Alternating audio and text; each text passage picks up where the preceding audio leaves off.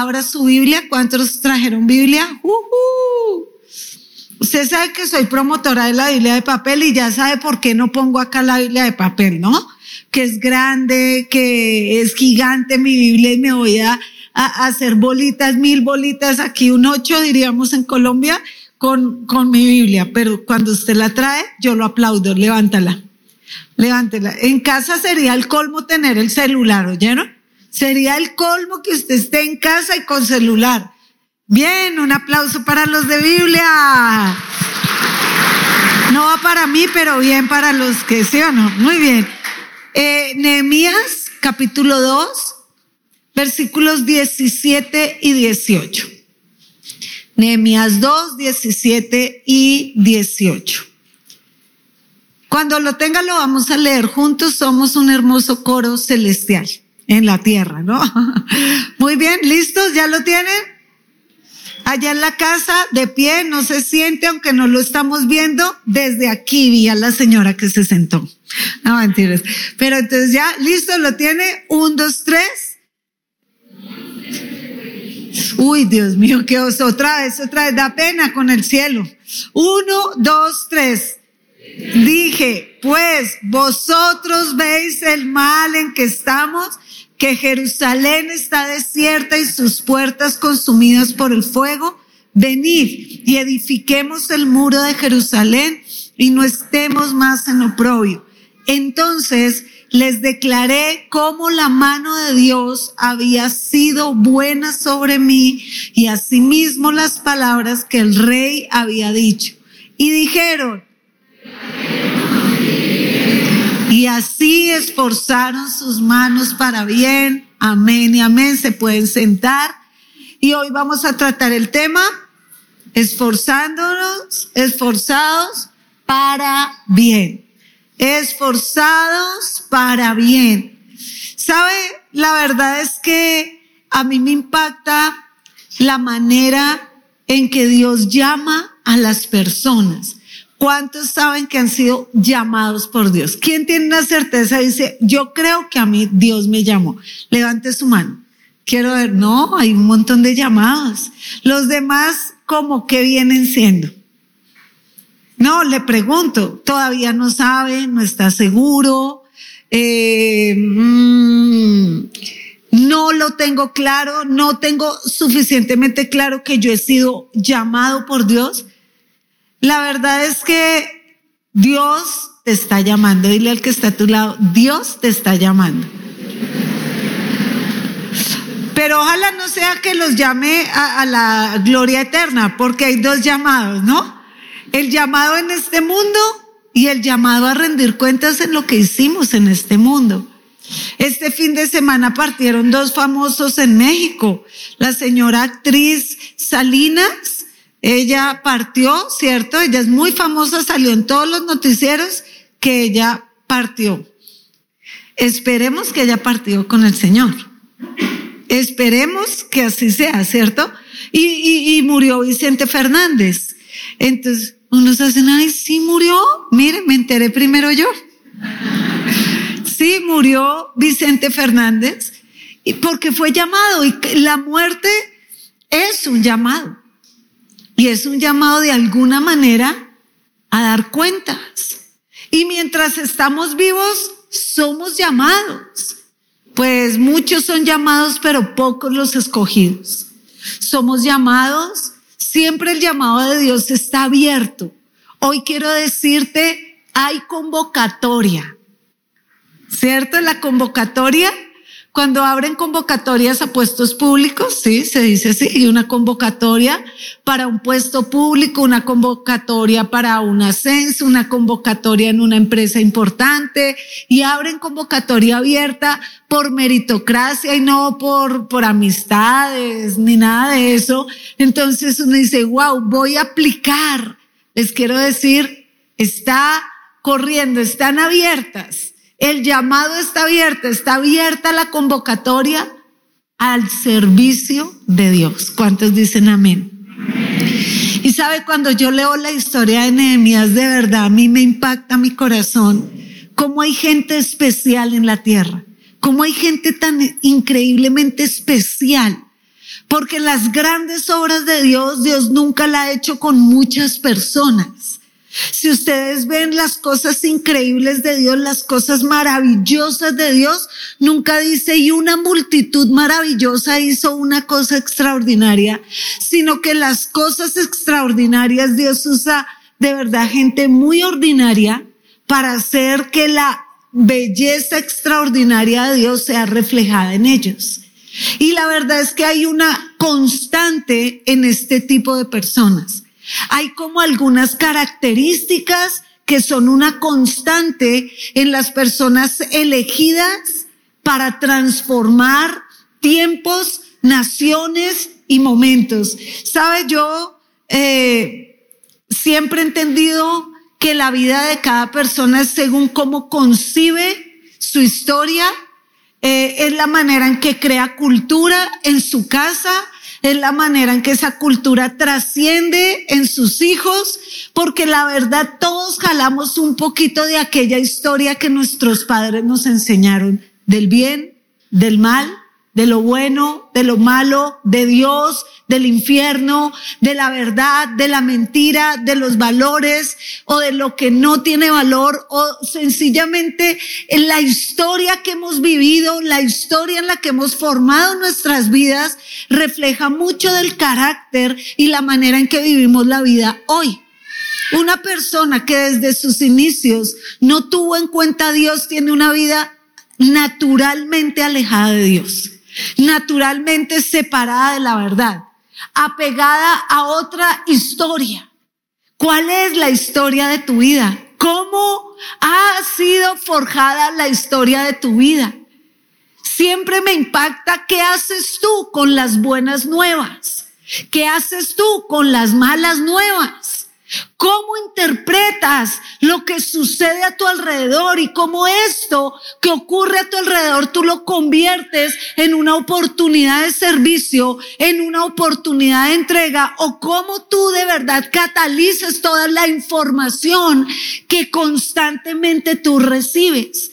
Y a mí me impacta porque los grandes hombres de Dios fueron grandes oidores de Dios grandes eh, personas que supieron oír a Dios y supieron qué hacer con aquello que escuchaban.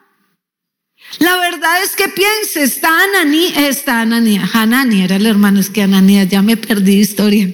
Estaba, estaba Nehemías allá en el palacio, en, eh, en, ese imperio persa con el rey Artajerjes en su tarea eh, de influencia en su tarea eh, de verdad tan importante porque él tenía un cargo políticamente importante, socialmente importante.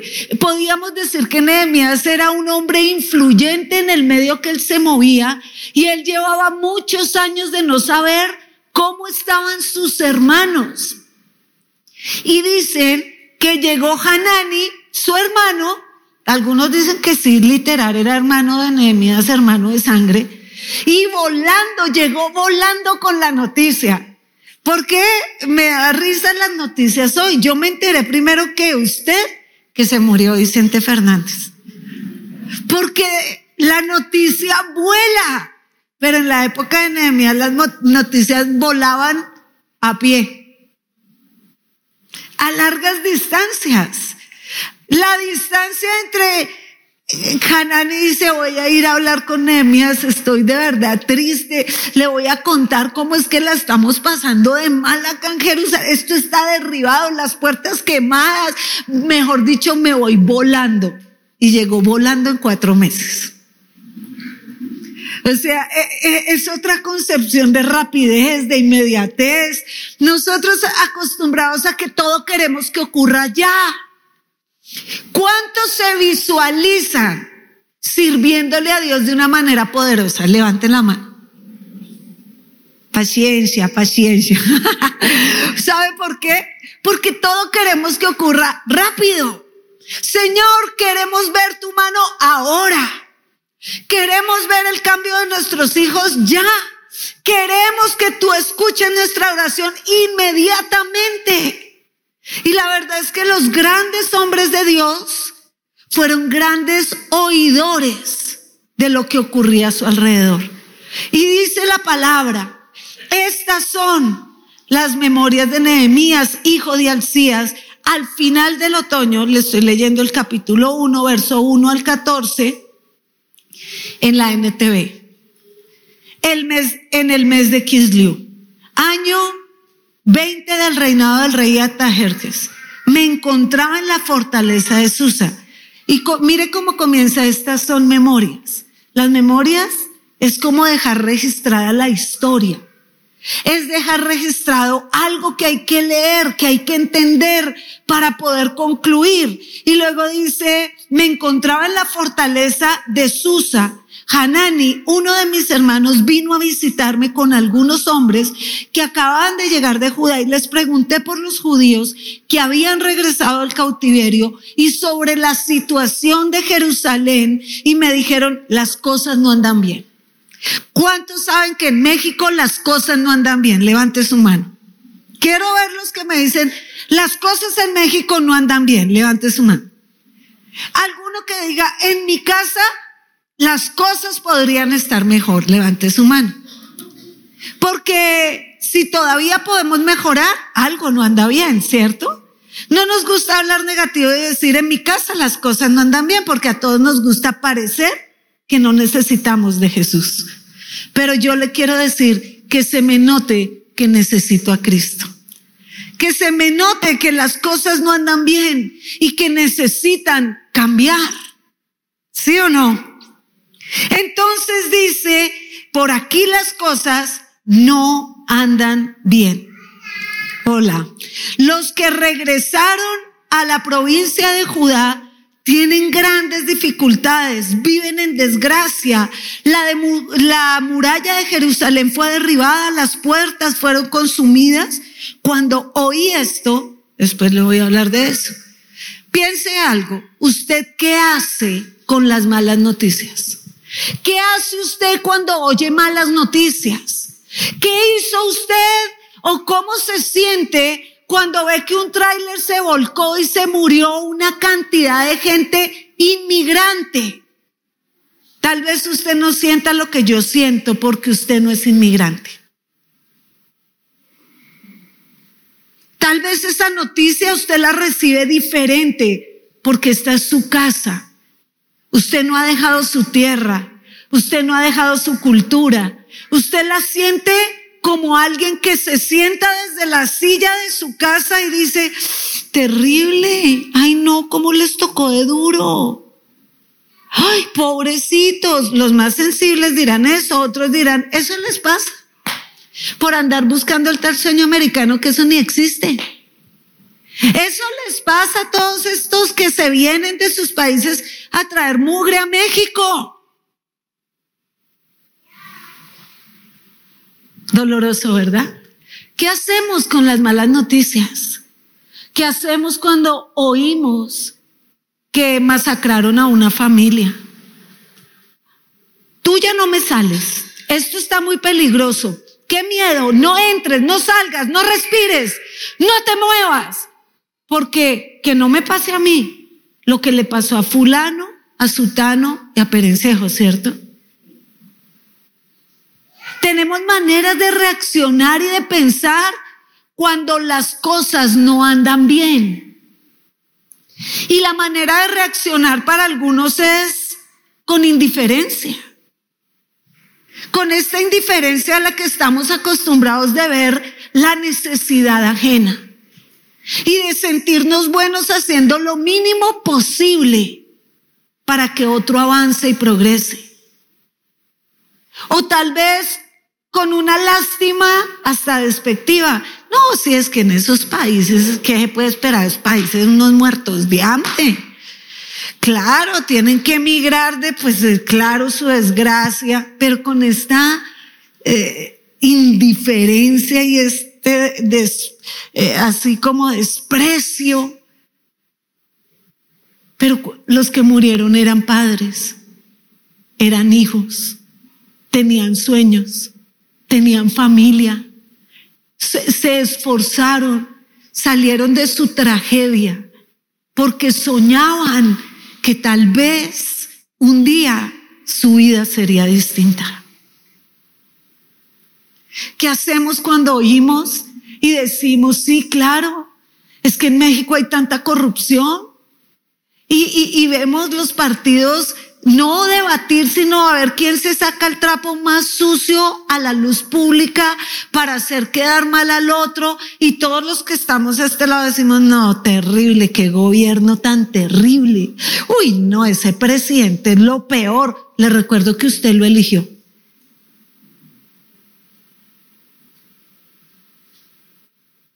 ¿Cómo así? ¿Sabe qué es lo que pasa? Es que no sabemos oír. Y hay otros que se indignan, indignados. No lo puedo creer, Dios mío. Qué aberrante. Deberían era como matarlos a todos. Yo he oído ese tipo de indignación. Pero lo más indignante es no hacer nada cuando nos indignamos. Lo más indignante es una sociedad cómplice, una iglesia cómplice. Yo le decía, Señor, ¿qué podemos hacer? ¿Qué podemos hacer? No se trata que porque yo estoy parada en este púlpito tengo más poder que usted para hacer algo. Absolutamente no. El único poder que yo tengo más que usted es poderle compartir lo que arde en mi corazón. Se lo he dicho a mis discípulos. Me duele ver a México sumida en la indiferencia. Me duele, me duele la religiosidad. Me, me, me lastima que un millón de personas salieron de los países, de los pueblos, de las ciudades a caminar hacia la idolatría, llenar un lugar, pero no hubo cristianos que quisieran llenar sus iglesias se quedaron en sus casas. Y no hablo solo de los de esta iglesia. Hoy debió haber sido un día de honrar al único Dios verdadero y darle el rostro correcto a la Navidad. No comienza la Navidad con una peregrinación de idolatría. No, porque es que eso es la historia, como la hemos oído, como la hemos consumido, como la hemos reproducido. No, de Guadalupe Reyes. Así empieza la Navidad. No, así no empieza.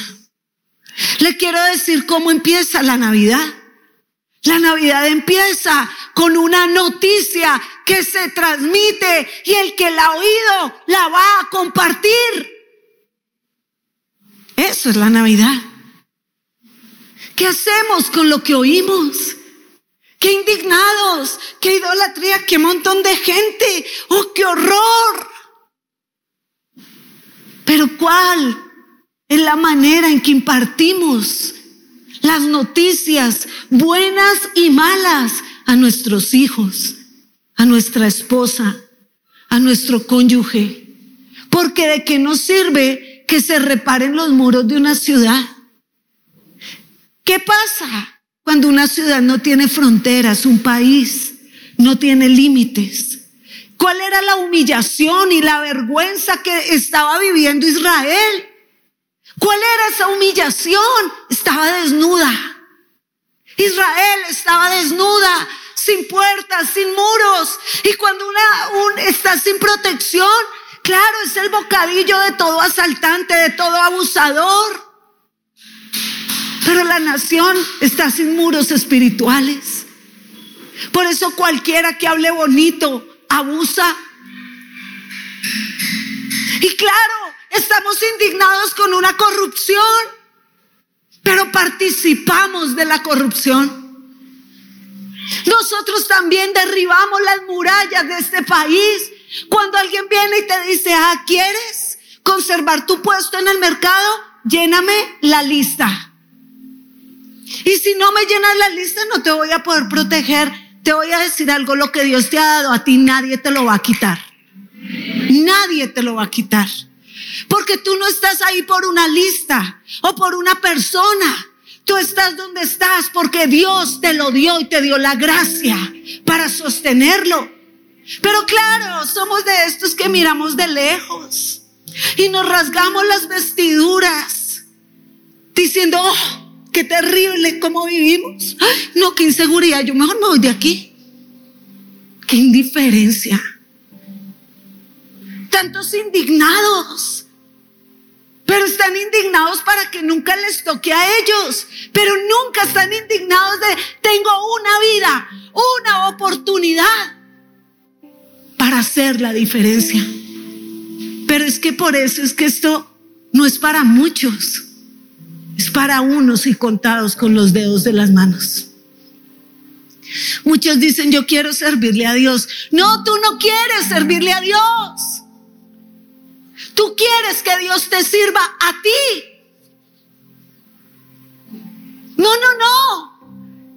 Tú no quieres nada que incomode tu vida. Nada que inquiete tu, tu carácter. Eso no es para mí. Qué locura, fanatismo, dureza. Te quiero decir, este hombre lo tenía todo. Estaba bien, bien con Dios con su familia, con su platica, con su posición. Y él se indignó. Yo nunca he visto a nadie más indignado que Jesús cuando tumbó las mesas y las pateó. Porque él hizo algo con la indignación. Pero nosotros hablamos como indignados y vivimos como mundanos. Entonces nuestro hablar contradice nuestra moral y nuestro vivir. Y me duele el corazón. Este hombre en su palacio se oye lejos, eso es como el Omicron, no, no va a llegar, no, así era el COVID. Y entonces todo el mundo dice, aquí que no llegue. Y uno quiere blindar su pedazo. E, eso rueda más rápido que las noticias. Y ay, reprenda, pastora, pues eso es así, reprendo, reprendido, pues reprendido.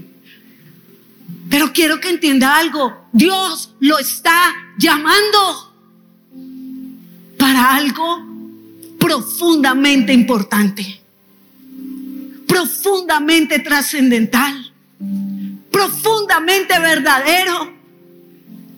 Y el Señor nunca va a hacer algo profundo a la carrera y superficialmente. Entonces, ¿qué hago cuando la indignación toca mi corazón? ¿Sabe? Tuve una reunión con los doce y yo les pasé un video increíble de un señor por allá de Estados Unidos que hizo algo increíble en una cárcel. Y yo les decía, ¿cómo él, que no es pastor, pero es un auténtico cristiano, puede hacer algo cuando se indigna, al menos con su cuadrado. Yo no te estoy diciendo que nosotros vamos a cambiar a México, pero yo te doy este ejemplo. El presidente tiene un proyecto de cuatro proyectos grandes, que él nos llama la cuarta transformación de México. Y yo le quiero decir, no sé si son buenos o malos, no tengo opinión al respecto. Digamos que se cumplen y son maravillosos. Mientras tu vida no sea transformada por el poder de la verdadera transformación, tú puedes tener los puentes, los trenes, eh, la economía y tu vida sigue derribada y vacía. Tal vez como iglesia no vamos a cambiar el mundo, pero me conformo con Azcapotzalco, Ciudad de México y sus alrededores. Yo le decía al Señor, es que no se trata de nosotros es que tú puedes cambiar tu mundo hoy, el mundo de tu casa, la historia de tus hijos, la historia de tu matrimonio y el destino de tu alma con la ayuda de la verdadera transformación. El nuevo nacimiento es solo que me indigna ser una pecadora incapaz de limpiar mi pecado con hechos de hombres. Y hago algo con esa indignación me voy a los pies de la cruz y le digo, me muero. Eso es. ¿Qué hizo Nehemías? No se puso a tocar trompeta, a decir, tengo una carga y a llamar al otro. Dios me mostró nada. Dice yo, ayuné por algunos días. Y cuando uno piensa algunos días es tres días porque eso ya se muere y le dura como para diez años. No, ¿sabe cuánto desde que recibió la noticia hasta que le hicieron una pregunta importante? Cuatro meses. Hoy es un día importante para la iglesia. No por tener una tierra vamos a ser mejores. No por ser propietarios de un edificio vamos a ser mejores. Pero desde el día que el Señor habló a nuestro corazón, a través del, del albacea de este lugar, es como si el Señor me dijera, Prepárate porque un día te harán la pregunta que tú quieres oír. ¿Estás lista para comprar? Pasaron cuatro meses haciendo sus tareas todos los días, ayunando todos los días, orando todos los días y un día llegó delante del rey y la reina le dice, como raro Nehemías, ¿no lo notas? Está como palidongo, como, como triste. Y le dice, Nehemías, ¿estás enfermo? La pregunta no llegó antes ni después. Pero claro, tú quieres algo que se haga en tu tiempo, a tu manera y en tu estilo. Te voy a decir algo, así no trabaja Dios.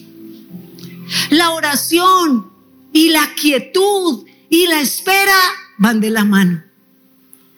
¿Saben lo que fueron cuatro meses? Cuatro meses de oración, cuatro meses de ayuno, cuatro meses de indignación, cuatro meses de dolor, de lágrimas, de rodillas. Y se para un día a hacer lo que hacía todos los días, pero él estaba preparándose para esa pregunta, preparándose para ese momento. ¿Sabes? El que verdaderamente tiene un llamado desde que lo oye, canaliza su deseo, su indignación y su pasión de rodillas. Porque un día, cuando tú no esperas, el Señor te va a decir, hey tú, ponte de pie. ¿Quieres seguirme? Y tú debes estar listo para decir, claro, sé lo que cuesta, sé lo que pierdo, sé que no tengo nada, listo, ¿para dónde me tengo que ir? El día que Nehemías recibió su palabra, le dice, ¿por qué está triste tu rostro? Le dice, ¿cómo no voy a estar triste? Si la ciudad que amo me duele en el corazón, está humillada, está destruida. México, ¿cómo necesita hijos que la amen? Hijos que la lloren, que intercedan por ella. Yo no necesito tener un, un certificado de nacimiento para orar por México. No necesito la aprobación de todo un público que me dé permiso de amar un país. No necesito la aprobación de mi mensaje de usted, del presidente, ni de nadie. Porque es suficiente cuando Dios le pone carga a una persona, una carga que viene del cielo, con el encargo. Con la carga viene el encargo, dice John Stott. Con la carga viene el encargo. Si no hay carga en tu corazón, no esperes tener el encargo que no te mereces. Viene el encargo y yo le decía, Señor, ¿por qué queremos este edificio? Porque nos puede pasar como Nehemías cuando él sale en bendición con sus cartas, con sus puertas abiertas y todo el mundo le dijo, y este cree que con una pica y una pala y tres greñudos que vienen detrás de él va a reedificar esto. Este es bobo. Y empezó la murmuración. Yo sé que mucha gente dirá, ellos están locos, no tienen ni idea lo que vale esa propiedad, valen dólares. Creen que la van a comprar de granos de, de grano en grano. Le voy a decir, sí, lo creo, estoy segura. No solo lo creo porque no es nuestra, no es nuestra fuerza, no es nuestro poder, no es nuestra mano. Es de Él. Para que la gloria sea de Él. Para que nadie diga, es que eso que ellos tienen se lo regalaron. No ofreceré al Señor sacrificio que no me cueste nada. Y claro dirán, es que, qué pedidera. No, no, no, no, no. Edificar no es para todos. Edificar es para algunos. Las tareas importantes de Dios nunca. Cuando Gedeón sale con todo ese chorro de gente como nos compartía el pastor Saúl, son muchos. Yo a veces lloro viendo las primeras fotos de nuestra iglesia. Yo me digo, ¿y este dónde anda? Tanto que estuvo a mi lado, tanto que nos reímos, tanto. ¿Dónde está? Sería parte un día aquí habrá un gran centro de entrenamiento cristiano. Esto no será solo una iglesia. Un día dirán, todos aquellos que sueñan sirviéndole a Dios, dicen, me voy a ir a preparar allá. Es que eso no es solo una iglesia. Es una escuela de formación para todo el que quiera servir, sea laico o sea de tiempo completo, será una escuela permanente de formación. Van a decir, allá hay una escuela, hay prepa, primaria, eh, como secundaria y todas, y todas las terciarias y no mentiras, todas, hay todas. Y qué increíble escuela. En esa escuela se valora la moral, los principios y el saber. El saber es importante. Y cuando digan, no, también hay una universidad. Y todo el mundo diga, pero ¿de dónde? Se levantará Zambalá, Tobías, el árabe y todo su combo a decir, están locos. No tienen ni idea de lo que están haciendo porque no saben dónde están. Yo sé dónde estoy. Yo estoy en el lugar donde las cuerdas me cayeron, en lugares deleitosos y es hermosa la heredad que me ha tocado. El mejor lugar es donde Dios está. Donde Dios me llamó y donde Dios me puso. Y la manera correcta de focalizar la indignación es cuando tú verdad tienes carga por algo.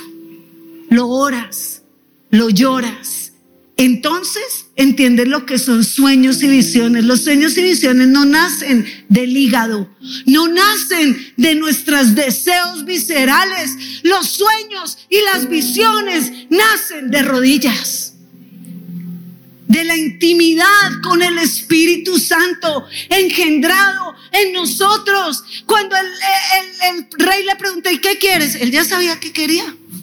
Él ya lo había visto en oración. Y lo había diseñado con la pluma del Espíritu Santo. ¿Y cuánto tiempo te demoras? Ya sabía. Él no, él no iba pensando ser gobernador. Él iba con su carga. El encargo fue de Dios. Él iba con su carga, lo único que él tenía era su carga, su carga, su carga, su carga. Pero tú te quieres deshacer de la carga que Dios te pone. Y cuando tú te deshaces de la carga que Dios te pone, habrá alguien deseoso de llevarla. Y tú te lo pierdes. Tú te lo pierdes esa oportunidad de decir, este ladrillo yo lo levanté para Jesús. Y le enseñé a mis hijos que lo más hermoso de la vida, oye bien hijo mío, es carga ladrillos para Jesús. Y entonces haremos cultura, haremos historia. Cuando esto haya valido la pena. No es solo una ofrenda, es un milagro lo que vamos a ver. Es un milagro más allá de nuestras fuerzas. La verdadera oración trae vida, nos enseña a esperar. ¿Cuánto tiempo? Mucho tiempo. Mucho tiempo. ¿Se entera? Cuatro meses ya trayendo la noticia, cuatro meses orando, cuatro meses volviendo. Un año esperando. Si son cinco años, no importa. Si son diez, no importa. El reloj de Dios es perfecto. Pero si Él dice, hoy empezamos, hoy empezamos. Y hoy empezamos esforzando nuestras manos para bien. Y todo aquel que se levanta y se esfuerza para bien, el enemigo lo va a atacar. Le va a decir, olvídate, para que vaya, eso es nada que ver, no haga eso, no haga lo otro y lo argumenta. Aprenda, aprenda a oír cuando Dios habla y cuando habla el diablo. Cállelo y dígale, y yo hoy declaro, esforzaré mis manos para bien. Porque eso no lo dijo Nehemías, eso lo dijo el pueblo. Porque él dice, y les conté cómo la mano de Dios había sido buena sobre nosotros. Y yo te quiero contar cómo la mano de Dios ha sido sublime sobre nosotros. Pura misericordia. Si yo miro atrás y digo cómo llegué aquí, no tengo cómo explicarle. Cada lámpara. Mire, cuando yo viajaba y estaba en el hotel, yo recuerdo haber viajado a una iglesia y yo pensaba, ¿cuándo vamos a tener un lugar? Si cada lámpara vale más o menos más la luz, más el arriendo, más el agua, más el que cuida. Yo dije, Dios mío, ¿cuándo? Nunca. ¿Cómo estamos aquí? Porque te quiero decir cómo la mano de Dios ha sido buena sobre esta iglesia, buena sobre cada discípulo fiel, hermoso, que ha peleado a nuestro lado, que ha creído en, en el sueño de Dios y que a pesar de nuestros tantos errores, tantos, tantos, tantos, que los que se han ido los han visto y tal vez son todos verdad. todos, todos. De aquellos que ellos se quejan, no, es que la pastora es así, es que es cierto. Es verdad. Pero aún así, el Señor está de nuestro lado. Aún así, su misericordia nos ha perdonado, nos ha limpiado, nos ha ayudado. Y hasta aquí el Señor ha estado con nosotros. Entonces yo ahora te lanzo la pregunta. Un día van a venir, no muy lejano, y nos van a decir, bueno, misión carismática, es tiempo de tomar una decisión. O se quedan con la propiedad o qué van a hacer. Y saben, yo sé que este lugar es de Dios porque nosotros no lo elegimos. Llegamos aquí de la manera más sobrenatural. Y sé que las cuerdas me cayeron en lugares deleitosos. Y sé que participar en traer vida a la ciudad, en ser luz y sal a la ciudad. Yo sé que si se levanta una iglesia genuina, auténtica, verdadera, discípula de Jesús, novia de Jesús, es mucho lo que podemos hacer, mucho. Cada alma, cada vida, cada persona a la que le predicamos, es mucho lo que hemos hecho. Es vidas enteras transformadas. ¿Tú sabes cuánto vale una vida? Toda la sangre de Jesús. Tú vales toda la sangre de Jesús. Yo valgo toda la sangre de Jesús. Y hoy yo te estoy diciendo, despierta. Él te está llamando. Y si Él te puso aquí, te puso aquí. Porque esto es una escuela para formar discípulos de Jesús. El sentir de esta iglesia es hacer discípulos verdaderos, genuinos no de papel, así como decía Josué no de azúcar y papel, que sale el agua y los derrite, no. Verdaderos, discípulos de Jesús. Y hoy yo te lanzo la pregunta. Mira cómo Dios nos sacó del Hotel del Prado, de salón en salón. Ya decían, llegaron los de la carismática y nos llenamos en todos los salones. Parecía un taxímetro, nos cobraban todo todo, todo. Ah, tenemos capacitación de destino, mm, otro salón y súmele. Yo decía, oye, es que son malos, nos vamos a ir y nos van a extrañar. Nos van a extrañar porque mm, sé que nos extrañan. Pero yo te lanzo la pregunta, ¿quieres edificar con nosotros? Y edificar no es solo dar la ofrenda, Dar la ofrenda es parte. Edificar es orar, cuidar, hacer, amar, servir. Ellos no se quitaban su ropa, ellos dijeron, nada, no hay, esta es la oportunidad de mi vida. Cuando yo conocí a Jesús, aprendí algo. Él fue la realización de mi vida, es la realización de mi vida, es la fuerza de mi vida. Y hasta el día de hoy todo lo que hago lo hago porque Él es todo.